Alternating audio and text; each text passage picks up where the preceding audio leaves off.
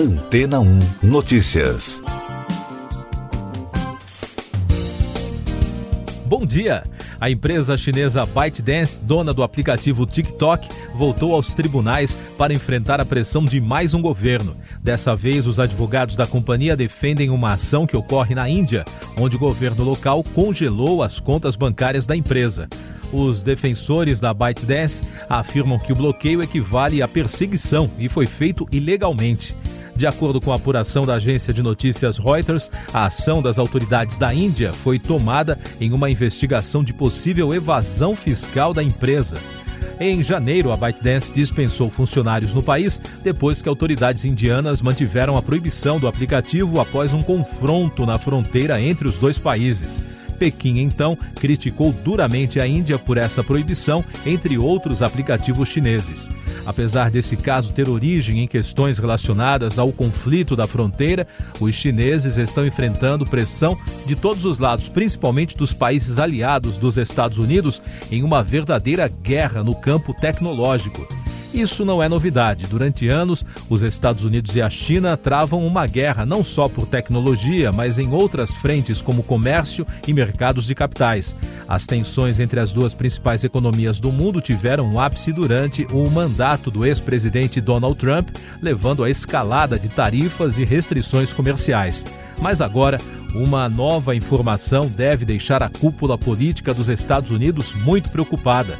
De acordo com dados do BNEF da Bloomberg, uma agência que acompanha os mercados globais de commodities, para cada dólar que os Estados Unidos gastaram em pesquisa de energia renovável entre 2010 e 2020, a China gastou 2 dólares. Com isso, o governo chinês tornou-se de longe o principal investidor em energia renovável em todo o mundo.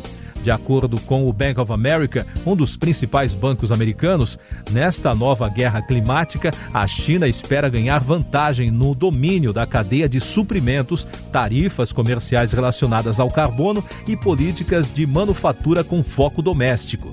Mas, segundo analistas da instituição, a estratégia não pretende apenas reduzir o efeito das mudanças climáticas. O maior fator motivador, na verdade, é bem diferente alcançar a independência energética e a supremacia global. E daqui a pouco você vai ouvir no podcast Antena 1 Notícias. Brasil bate recorde trágico no pior dia da pandemia. Bolsonaro e Putin conversam por telefone sobre vacina Sputnik V. Câmara aprova texto base de projeto que autoriza a compra de vacinas por empresas. Brasil registrou na terça-feira 4.211 mortes por Covid-19 e totalizou mais de 337 mil óbitos. É o maior número desde o começo da crise. O número de casos foi de 82.869. Com esse resultado, o país contabiliza agora mais de 13 milhões 170 mil brasileiros que já tiveram ou têm o novo coronavírus. E o balanço da vacinação contra a doença aponta que até terça, 20 milhões 828 mil 398 pessoas já receberam a primeira dose da vacina contra a Covid. O número representa 9,84% da população. A segunda dose já foi aplicada em 5 milhões 881 mil 392 pessoas, ou seja, 2,78% da população em todos os estados e no Distrito Federal. A Secretaria de Comunicação Social do governo informou que o presidente Jair Bolsonaro conversou por telefone na terça-feira com o presidente da Rússia, Vladimir Putin, sobre a compra e a produção da vacina Sputnik V, desenvolvida para combater a Covid-19. O imunizante ainda não tem autorização para uso no Brasil. A Câmara dos Deputados aprovou o texto base do projeto de lei que permite a compra de vacinas contra a Covid por empresas faltam ainda a análise de 10 destaques que devem alterar trechos do texto principal. A aprovação ocorreu logo depois que a deputada Celina Leão, do PP do Distrito Federal, retirou o trecho que permitia às empresas imunizarem os familiares dos empregados. Essas e outras notícias você ouve aqui na Antena 1. Oferecimento Água Rocha Branca. Eu sou João Carlos Santana e você está ouvindo o podcast Antena 1 Notícias. Mais informações sobre a pandemia no país. o Tribunal Regional Federal da Terceira Região de São Paulo autorizou o Sindicato dos Empregados de Comércio de Campinas, Paulínia e Valinhos, no interior, a importar doses de vacina contra a Covid para imunizar os trabalhadores e seus familiares em um total de 80 mil pessoas. A decisão é liminar e, portanto, ainda cabe recurso. E na mesma linha judicial, a Justiça Federal do Distrito Federal autorizou nos últimos dias nove entidades privadas a importarem vacinas contra a doença. As decisões provisórias foram concedidas pelo juiz substituto Rolando Valcir Espanholo. Organização Mundial da Saúde diz que vai ajudar o Brasil no combate à crise. O diretor-geral da OMS, Tedros Adhanom, chegou a um acordo com o ministro da Saúde, Marcelo Queiroga, no último sábado para permitir que técnicos da instituição possam ajudar o país a lidar com a pandemia. Em entrevista coletiva na terça-feira, Adanon afirmou que outras reuniões com membros sênior da OMS e do Ministério da Saúde do Brasil acontecerão nas próximas semanas com o objetivo de discutir detalhes sobre as ações de enfrentamento da crise. No início da semana, Queiroga também se reuniu com o embaixador chinês para negociar o abastecimento de insumos. Depois de implantar um lockdown de 10 dias, a cidade de Araraquara, no interior de São Paulo, registrou dois dias de mortes provocadas pela Covid. Na semana passada, a prefeitura antecipou o feriado, suspendeu o transporte coletivo e criou barreiras sanitárias.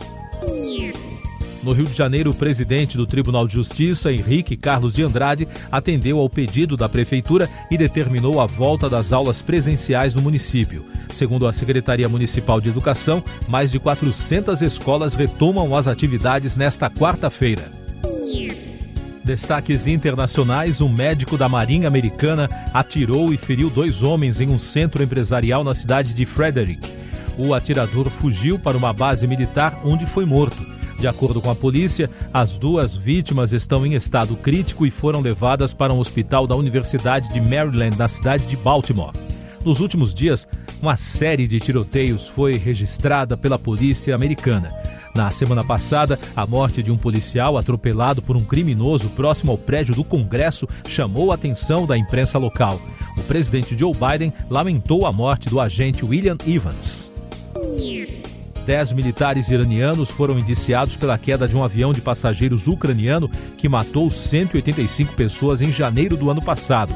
O anúncio do promotor de Teherã, Golam Abbas Tork, ocorre após críticas internacionais ao relatório final da queda da aeronave, que apontava erro humano, mas sem responsabilizar ninguém. O governo venezuelano pediu que a Organização das Nações Unidas intervenha no conflito armado na fronteira com a Colômbia. Desde o dia 20 de março, os militares do país enfrentam uma invasão de grupos armados colombianos ao sul da Venezuela. Foram registrados até o momento 17 mortes, 9 colombianos e 8 militares venezuelanos. Economia e Negócios. O Senado aprovou a prorrogação até 31 de julho deste ano do prazo para entrega da declaração do Imposto de Renda 2021 referente ao ano passado. O prazo anterior se encerraria no dia 30 de abril. O ministro da Infraestrutura, Tarcísio de Freitas, apresentou as projeções para o InfraWeek, a série de leilões na Bolsa de Valores de São Paulo que tem início nesta quarta e vai até a sexta. Pela estimativa do governo, as concessões têm potencial de gerar 200 mil empregos e arrecadar 642 milhões de reais, que podem gerar até 10 bilhões de reais em investimentos.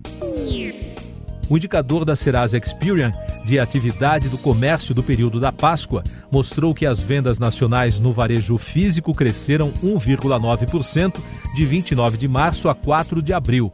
A alta acontece em comparação ao índice negativo registrado no ano passado o Fundo Monetário Internacional manteve praticamente estável as previsões para o crescimento da economia brasileira em 2021 e 2022. No recente relatório Panorama Econômico Mundial, publicado na terça-feira, o fundo estima que o PIB, o Produto Interno Bruto Brasileiro, crescerá 3,7% neste ano, uma alta de 0,1 ponto percentual em relação ao relatório de janeiro. Política. O presidente Jair Bolsonaro deu posse na terça-feira a novos ministros em cerimônia fechada realizada no Palácio do Planalto. Assumiram os titulares dos Ministérios da Defesa, Justiça, Casa Civil, Advocacia Geral da União, Secretaria de Governo e Relações Exteriores. A reforma ministerial foi anunciada no dia 29 de março e o novo ministro da Justiça, Anderson Torres, não perdeu tempo. Ele anunciou, logo depois de tomar posse, Paulo Maiorino como novo diretor da Polícia Federal. Ele será o terceiro diretor no atual governo. Fundador da Amazon permanece como o homem mais rico do mundo, segundo a Forbes. A revista especializada em economia e finanças divulgou a lista anual das pessoas mais ricas. O bilionário Jeff Bezos, fundador da Amazon, continua no topo pelo quarto ano consecutivo, com fortuna avaliada em 177 bilhões de dólares. Elon Musk, CEO da Tesla, saltou da 31ª posição no ano passado para a segunda colocação este ano, com patrimônio estimado em 151 bilhões de dólares. Outro destaque da lista da Forbes foi a empresária e estrela da TV Kim Kardashian West, que entrou pela primeira vez para a lista de bilionários do ano. Os lucros da empresária são dos negócios que ela administra, a KKW Beauty e a Skims, além do reality Keeping Up with the Kardashians e investimentos. Últimos destaques do podcast Antena Notícias desta quarta-feira, 7 de abril. O presidente dos Estados Unidos, Joe Biden, vai mais uma vez adiantar as metas de vacinação. Ele anunciou que todos os adultos do país poderão ser vacinados contra a Covid-19 a partir de 19 de abril, quase duas semanas antes do previsto.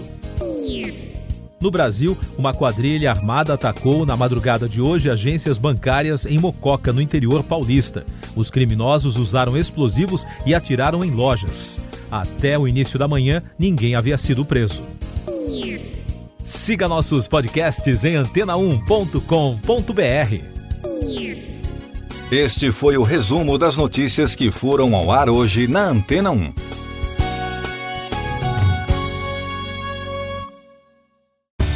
Depois de tanto conteúdo legal, que tal se hidratar com água rocha branca? O consumo regular de água durante o dia traz benefícios para a saúde, como, por exemplo, manter a pele bonita e hidratada. Rocha Branca, da fonte direto para sua casa.